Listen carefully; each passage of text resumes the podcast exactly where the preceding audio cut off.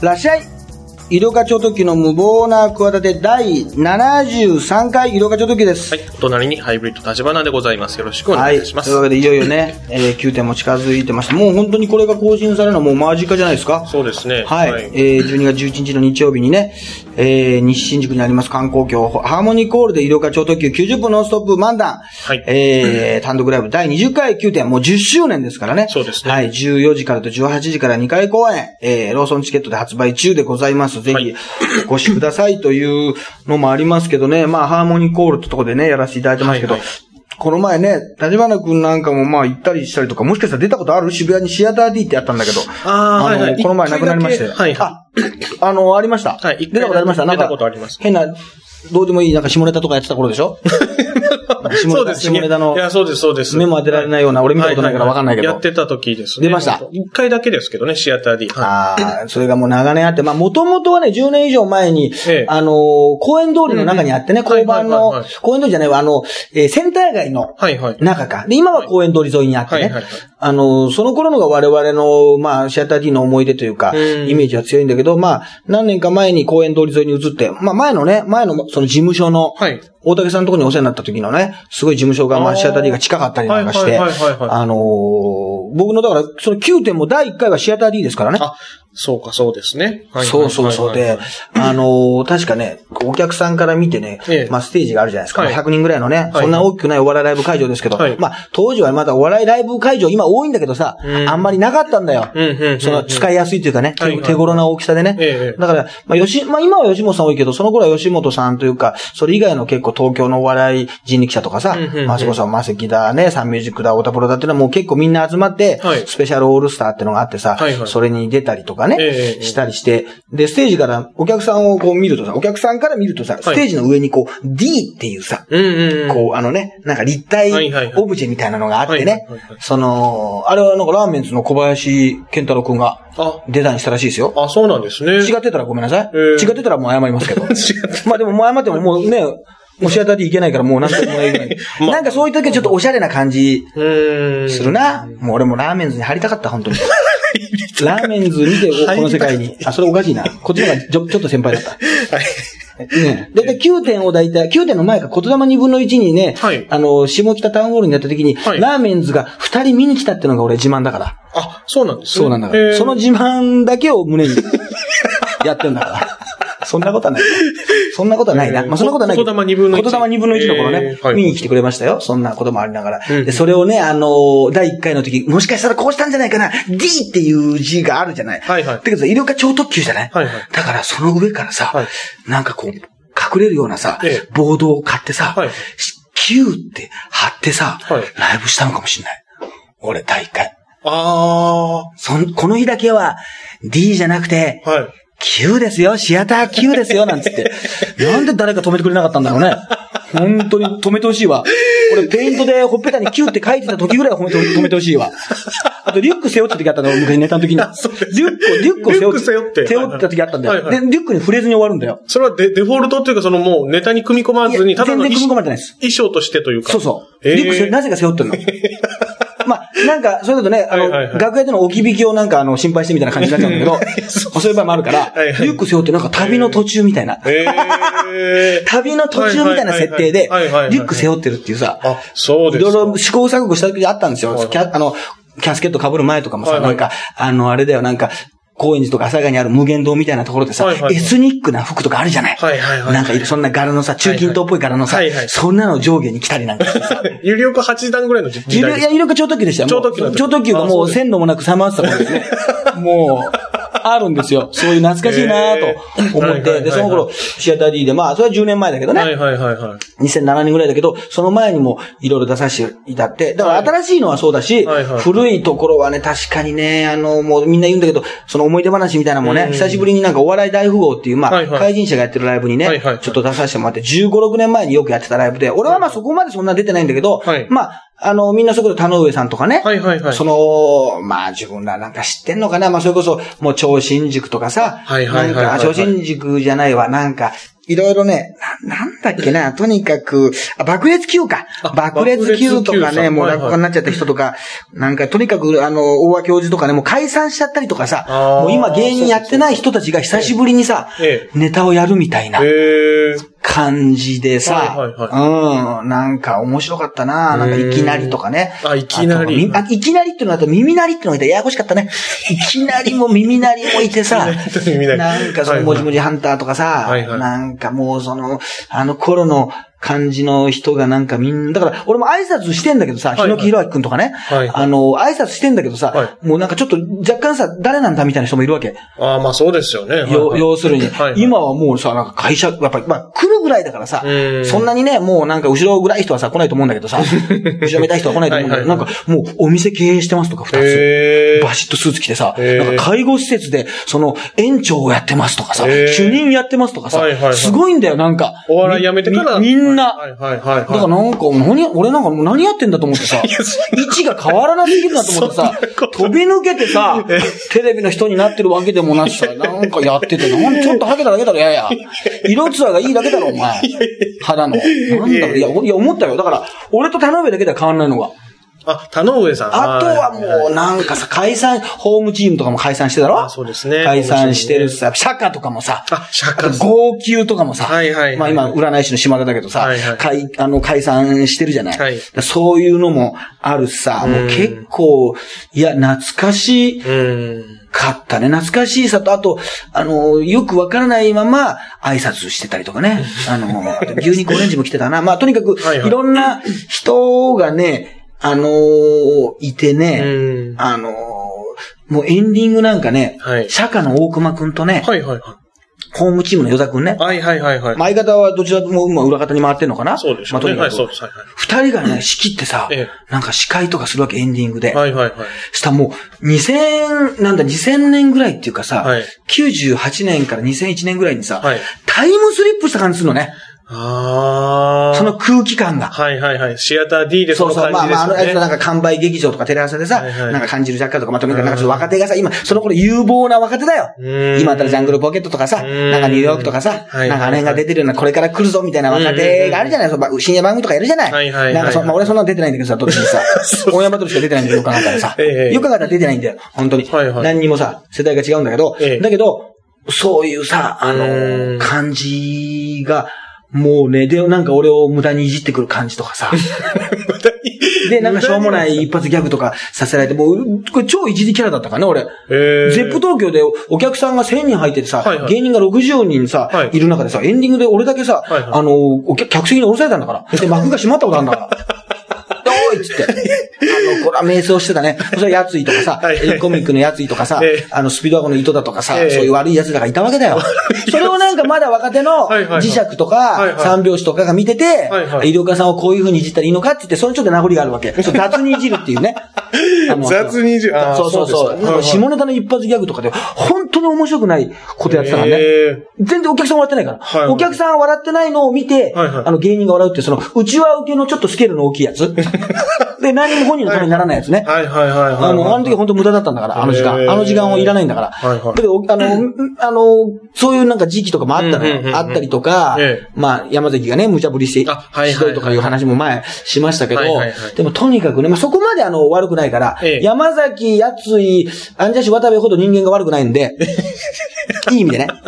まあ、これ芸人としてですよ。芸人として意地悪な方がでもいいんですよ。やっぱ山崎とかいい意味で芸人として意地悪じゃない。そうですね。あの竹山くんにいじるとかはいさ、あれがやっぱすごいよね。まあだから、力量がある人。だからそのちょっと無茶ぶりとかさ、意地悪でもいいんだよ。はいないやつがやったらもう最悪だからね。そうですね。力量がないのに。ないのに。だから、その、テレビ的にちゃんとね、笑える意地悪っていうねまあはいそういうさ、あの、タイプだから、はいはいはいまあ渡部はちょっとよく見られようとしてるけどな、まだまだね。あれはね。あれはね、本当ね。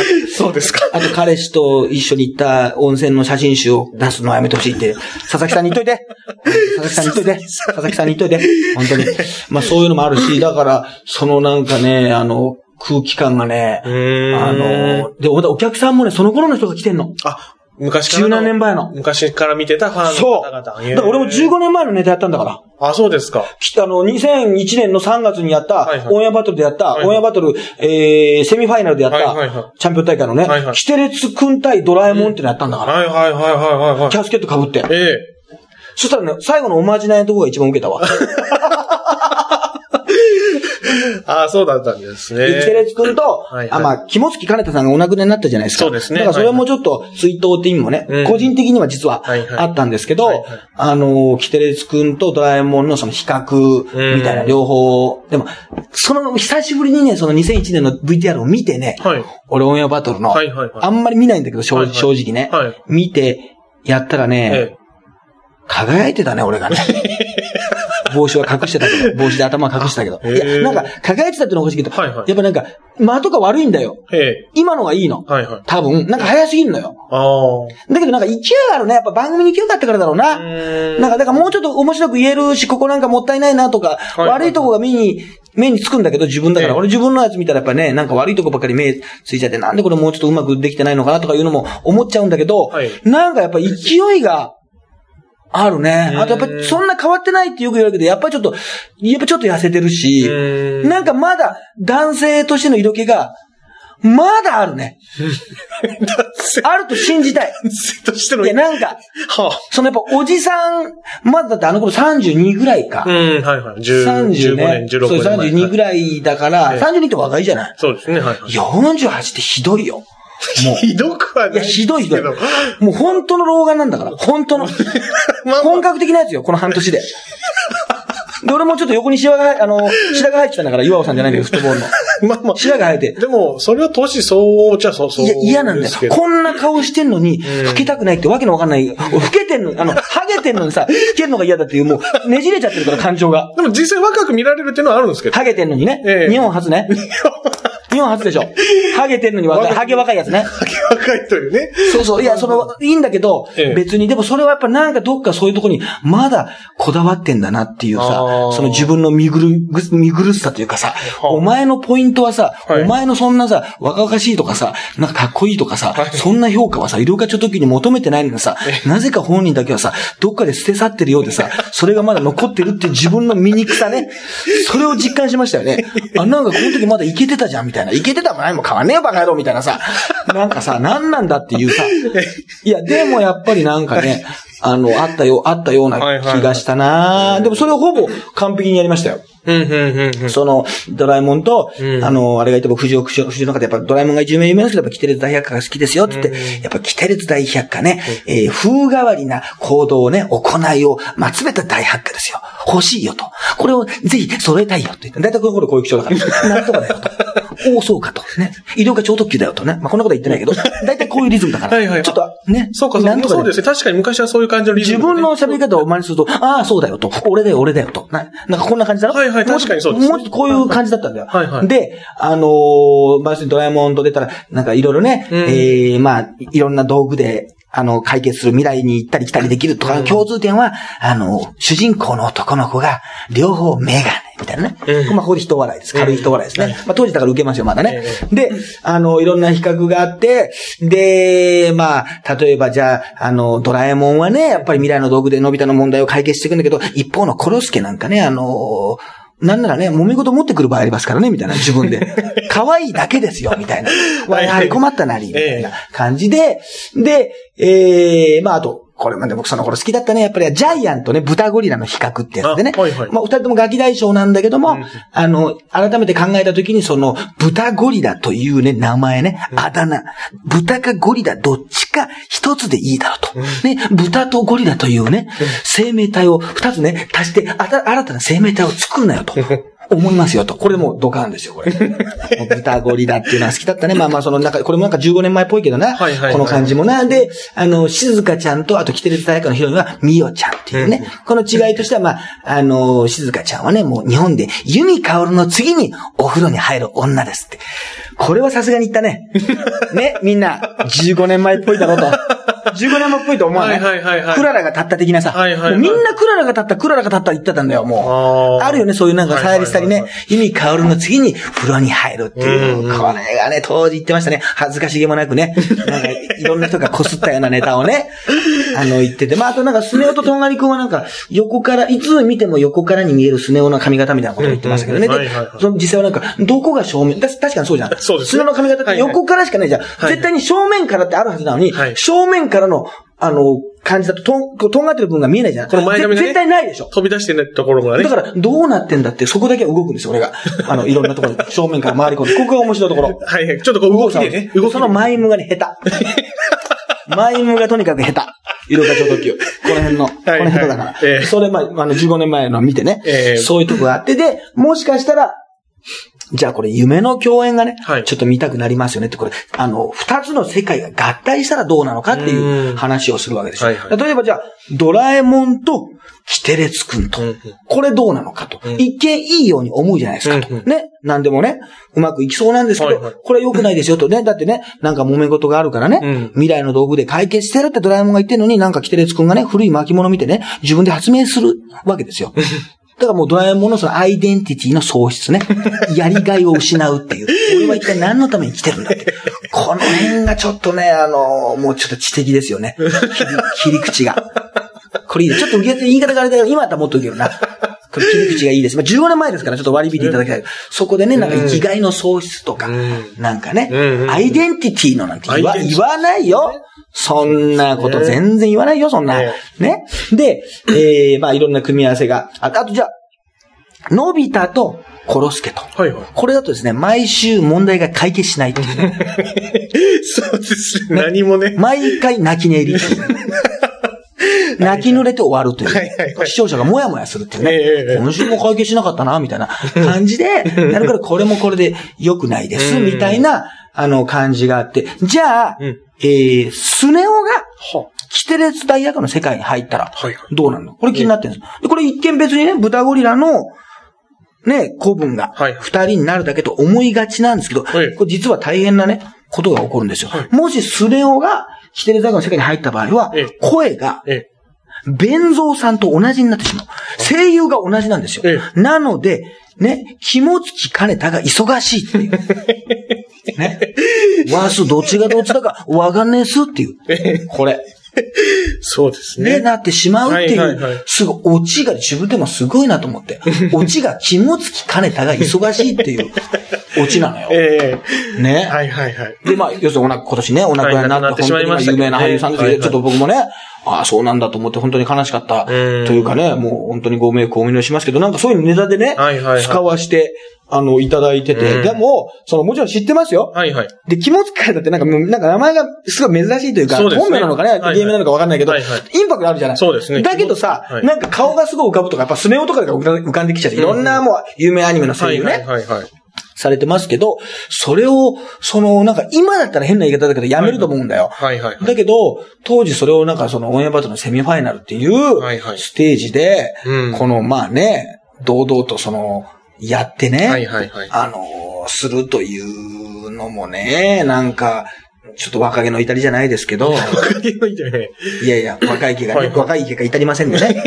まあ今の毛も至らない。今の毛の方が至らないんですけどね。若い頃はもうちょっと至ってたんですけど、今の毛の方がね、もっと至らない、至らないとこだらけの頭なんですけども、なんかそういうところがあってね、うんなんかそれをね、ちょっとやってみたらね、まあその15年前だから、ね、うんあの、それをだから、実はおしゃべり検定のね、はいはいはい。第、あの、100回の時もやったら、帰り際にあの、いや、井戸さん僕このネタを、あの、オンエアバトルで見て、はい。ファンになったんですとか、えー好きになったんですみたいな感じのことを。嬉しいでね。歌とか歌手の人なら、はいはいそういうことってあるじゃないですか。曲を聴いてね。曲を聴いてとかあるんですけど、あのうーんそういうことを初めて、まあ初めてというか、当時はね、はいはいはいあのネタ好きですよとか、はいはいはい面白いですよとか言われましたよ。だけど、そのはい15年経ってね、はいはい。そういうことを、よく来てくれてるファンの方だったんですよ。はいはいはいだけど、ね、もちろんやるのはもう初めてだったんで、うんそのもう15年経ってますからね。はいはいはい。最近はもうやらなかったんで当たり前ですけど、やった時に、あ、この曲を聴いて、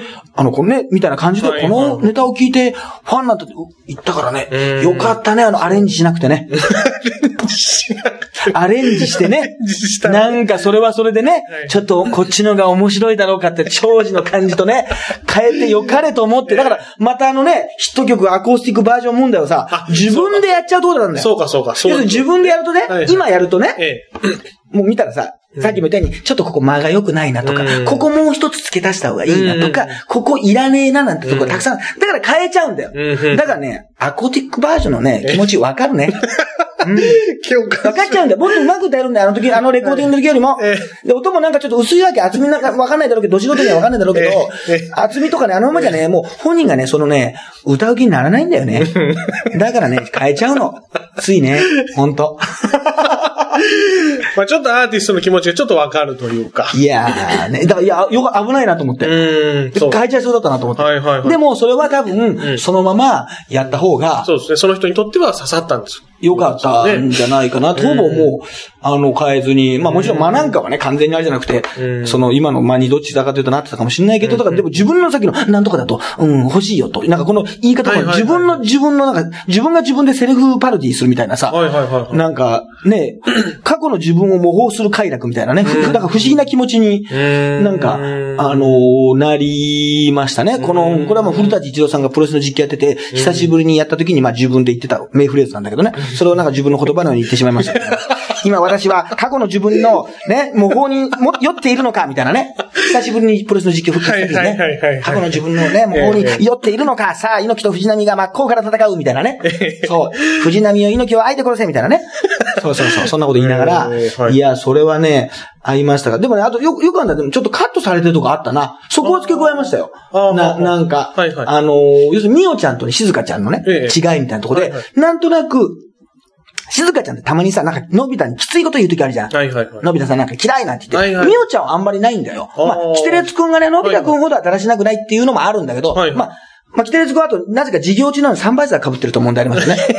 あ、ここも言ってたけど、勝つやつかな。はいはいはいはいサンバイザー、なぜかあのサークル系のね。サークル系って言ったからもしかしたら NHK でカットされたのかもしれないけど、あーはいまあ、K っていそうかそうかそうかあれ、授業中でもサンバイザー被ってんだよ、キテレツくん。あおか、あ。キテレツでしょ。来てるやつ、来てるやつ。いや、キテレツ、ちょっとキテ栄一くんとおかしいよと。はいはいなんで君サンバイザー被ってんだってことでさ、おかしなんか変なメガネかけてるしさ、おかしいんだよ、あれ。いや、あれは、あの発明するときにかけろって話でさ、はいはいはい普段はこの通常のメガネでいいだろうと思ってさ、はいはいはいで、みおちゃんはもうちょっと優しいような気がするだろ、はいだけどちょっと考えてみてくれと。ええね。一つ。あの、静香ちゃんは、うん。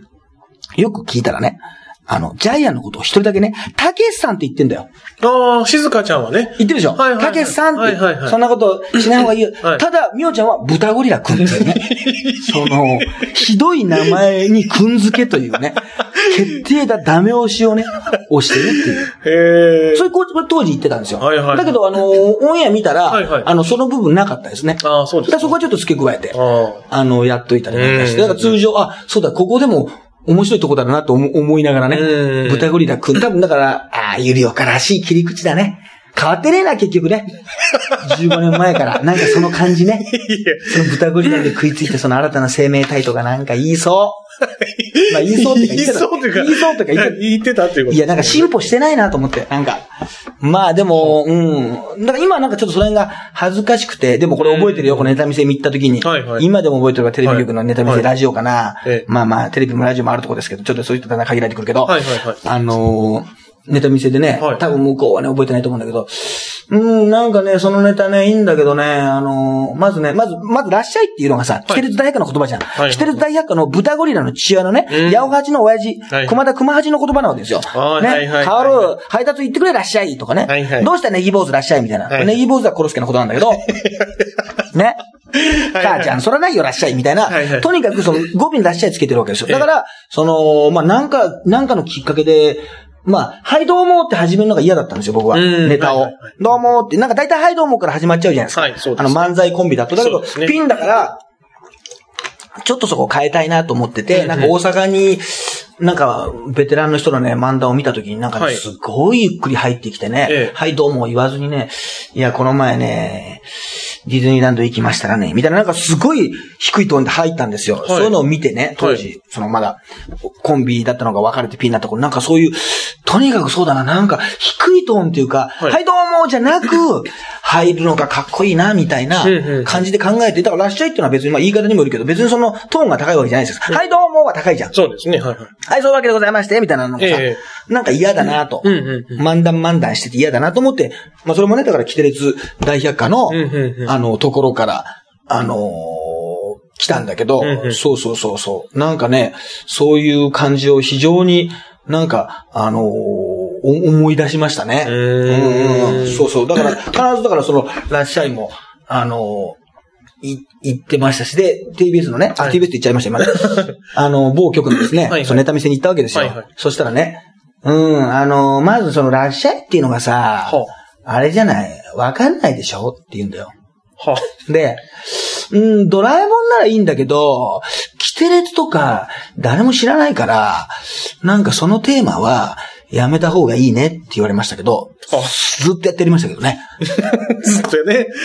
うんなんかその、だからもう結局そのネタ見せは落ちたんですけど、うんうんうん。あの、納得いかなくてねうん。多分、それからもその人に会ってるから、多分それ絶対忘れたと思うんだけど、はいはいはい。あの、思いましたね。俺が言いたくないフレーズですけど。俺のことはいいと。ただ、キテレツのことを言うのは許せないというね。前田敦子みたいなことをね。そうそう。俺のことはね、嫌いでもね、キテレツのことは、嫌い、嫌いにならないでくださいっていうね。弁蔵さんがね。弁蔵さんワスのことは嫌いでも、ケテレツ君は嫌いにならないでくださいっていうね。ワスのことはミオちゃんそこすっていうね。夜の弁蔵さんね、これ、ね。夜の弁当さん。コロちゃんに見つかるっすっていうね。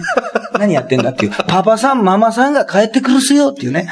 まあ、連発して言いますけど、ええまあ、とにかくね、なんかそういうね、あのーちょっとね、あの、ノスタルジックな、あの、いろんなことなんか思い出しましたね。その楽屋がその狭くてね、本当になんかもう体感で言うと40センチぐらいの幅なんですよね。そんなわけないんですけど、だからもうなんか伊勢岡田さんがなんかあの、なんかビルとビルの隙間に入っちゃった時みたいなのあるでしょ。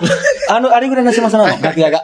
そんなわけないんだけど、うん。で そこで今から考えたら運命的なんだけど、はい。ホーキング青山くんのね、はい。ライブにゲストに出た、はい。天竜源一郎さんにそこでね、はい。僕と長井秀和くんと、はい。東京時代の豊本くんが普通に客として見に行って、はい。はいその狭い楽屋で、はい。超狭い楽屋で、天竜源一郎さんと写真撮ってました。へ横に4人並べないんで、はい。天竜を前になんか、その前に、あの、俺、はい。長井豊本みたいな、なんかそのトリオみたいな、アイドルみたいな感じで、はいはいはいトーテムポールみたいな感じで、並んで写真撮ってましたよ。へあの頃天竜さんガサガサだったかな？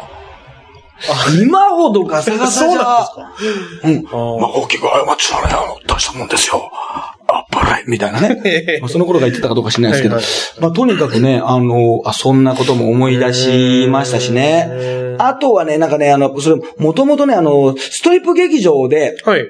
道頓堀劇場っていうのがあってね、はいはいはい。それのあの、系列なんですよ。経営者が同じなんですよですねストリップ劇場ってのは昔ね、あの、ドラゴン劇場ってのはあの、まあ、たけしさんなんかもフランスだとかだけど、ええストリップの合間にさ、コントやってた時代があったわけ。はいはいはいはい昔だからコント赤信号さんとかさ、ええまあ、その辺の世代の人がさ、もう、肌顔見にした人たちの合間にさ、踊り子さんたちの間にお笑いをやるって文化があったわけ。修行としてね。だけど、あの、我々の頃はなかったんだけどね。はいはいでそのまあ系列のとこがシアター D を作られたわけですよ。で、その、シアター。で、お笑いなんだけど、はいこれ初期の頃ね、はい。お笑いでやるじゃない、ライブを。はいはいはいやるんだけど、空いてる日にね、はいあのーストリップやってたの。ちちょょっと SM ショーみたいな。。そうなんですそれを俺とさ、スマイリー菊池くんと見に行ったわけ。えいい席で。一番前で。ええで、そこで SM ショーだからさ、はいはいはい。ね、はい。まあさ、もうあるじゃない？よくさ、もう金箔賞的な感じでさ、はいはい。なんかエビ反りにさ、あー。こう吊り上げられてさ、はいはい。はい上にさ、なんか鉄のさ、フックみたいなのがあるわけよ。はいはい。ね、そこにさ、こう縄をさ、はい。縛ってさ、こう、はね、はいはいはい。の原理で吊り上げてさ、ええ。こう、ね、揺らして。ろうそく垂らされてさ、はいね、SM 嬢がさ、はブーランブランさせるってのをさ、は見てきたわけよ。はいはい。で、その次の次の日にさ、はい同じくシアター D でさ、ラーメンズがさええ、単独ライブやってさ、そのフックをさ、おしゃれな感じで利用してましたよ。あいつらが。おしゃれななんかあのーセットを吊るして、なんかモノトーンな感じで、ラーメンズの世界観を演出されたんですけど、いやいや、二日前これね、SM 城がね、吊り下げられてたね、あの、この、この、てなんかあるフックは、なんか一見意味のないこの正面の中のフックは、SM の城が吊り上げられてたんだけど、それをね、え。同じくね、ラーメンズさんがですね、おしゃれな感じでね、スタイリッシュな感じでね、えー利用されておりましたよ。はい。まあ、使いようがね、いろいろあるんですね。これあ、の、あれですね、ええあの、この前のその、お笑い大富豪の、ええあの、スペシャルで、あの、エンディングで言ったらね、受けましたね。これ言いました。ええもうこれなかなか言わないと、ここで言っとかないとちょっともう言うね。そうですね。もうそこでしかね。なかなかもう言え、言えないから、このネタは。はいはいはいそうそうそう、はいみたいなのもね。ありながらね。はい、そんなね、思い出もありましてね。まあ本当にシアター D さんお世話になりました。まあもしね、本当に何か、どういう形かわかりませんけど、名前を変えてねう、んなんかやっていただければ、なんかそれは喜んでねう、んまた出させて、あの、いただきたいですしね。その時なんか撮った写真なんかもね、あの、ブログにちょっと載せさせていただいて、打ち上げがもうね、なんかもう、終わりがなくてね。ライブがだってもう昼からずっと夜までやってて、その後、その会場で打ち上げしてみんなであの、なんかあの、壁にね、メッセージを書いたりしてね、うん本当になんか、ちょっと、ねいろんなやっぱ15年経つと、やっぱさっき言ったようにコンビ解散してたりとか、仕事が変わってたりとか、状況が。なんか最後の時にはエレコミックとか大の字とか、スピードワゴン小沢なんかも来たのかな？うん。で、途中ではもう最後の方ではババカリズムが来たりとか、東京03が来たりとか、まああそこで育ったというかね、ええ。芸人さんがいろいろ来て、多分思い出を変わる、思い出をね、語るトークショーも、あの、行われたんでしょうけど、まあ最後の、最後の方にね、はいはい。なんかその出していただけてね、はいはいすごく良かったなっていうか、うんそうなると、やっぱちょっとなんか思い出すうね。うん、結局あの懐かしいっていう感情が人間一番気持ちがいいからね。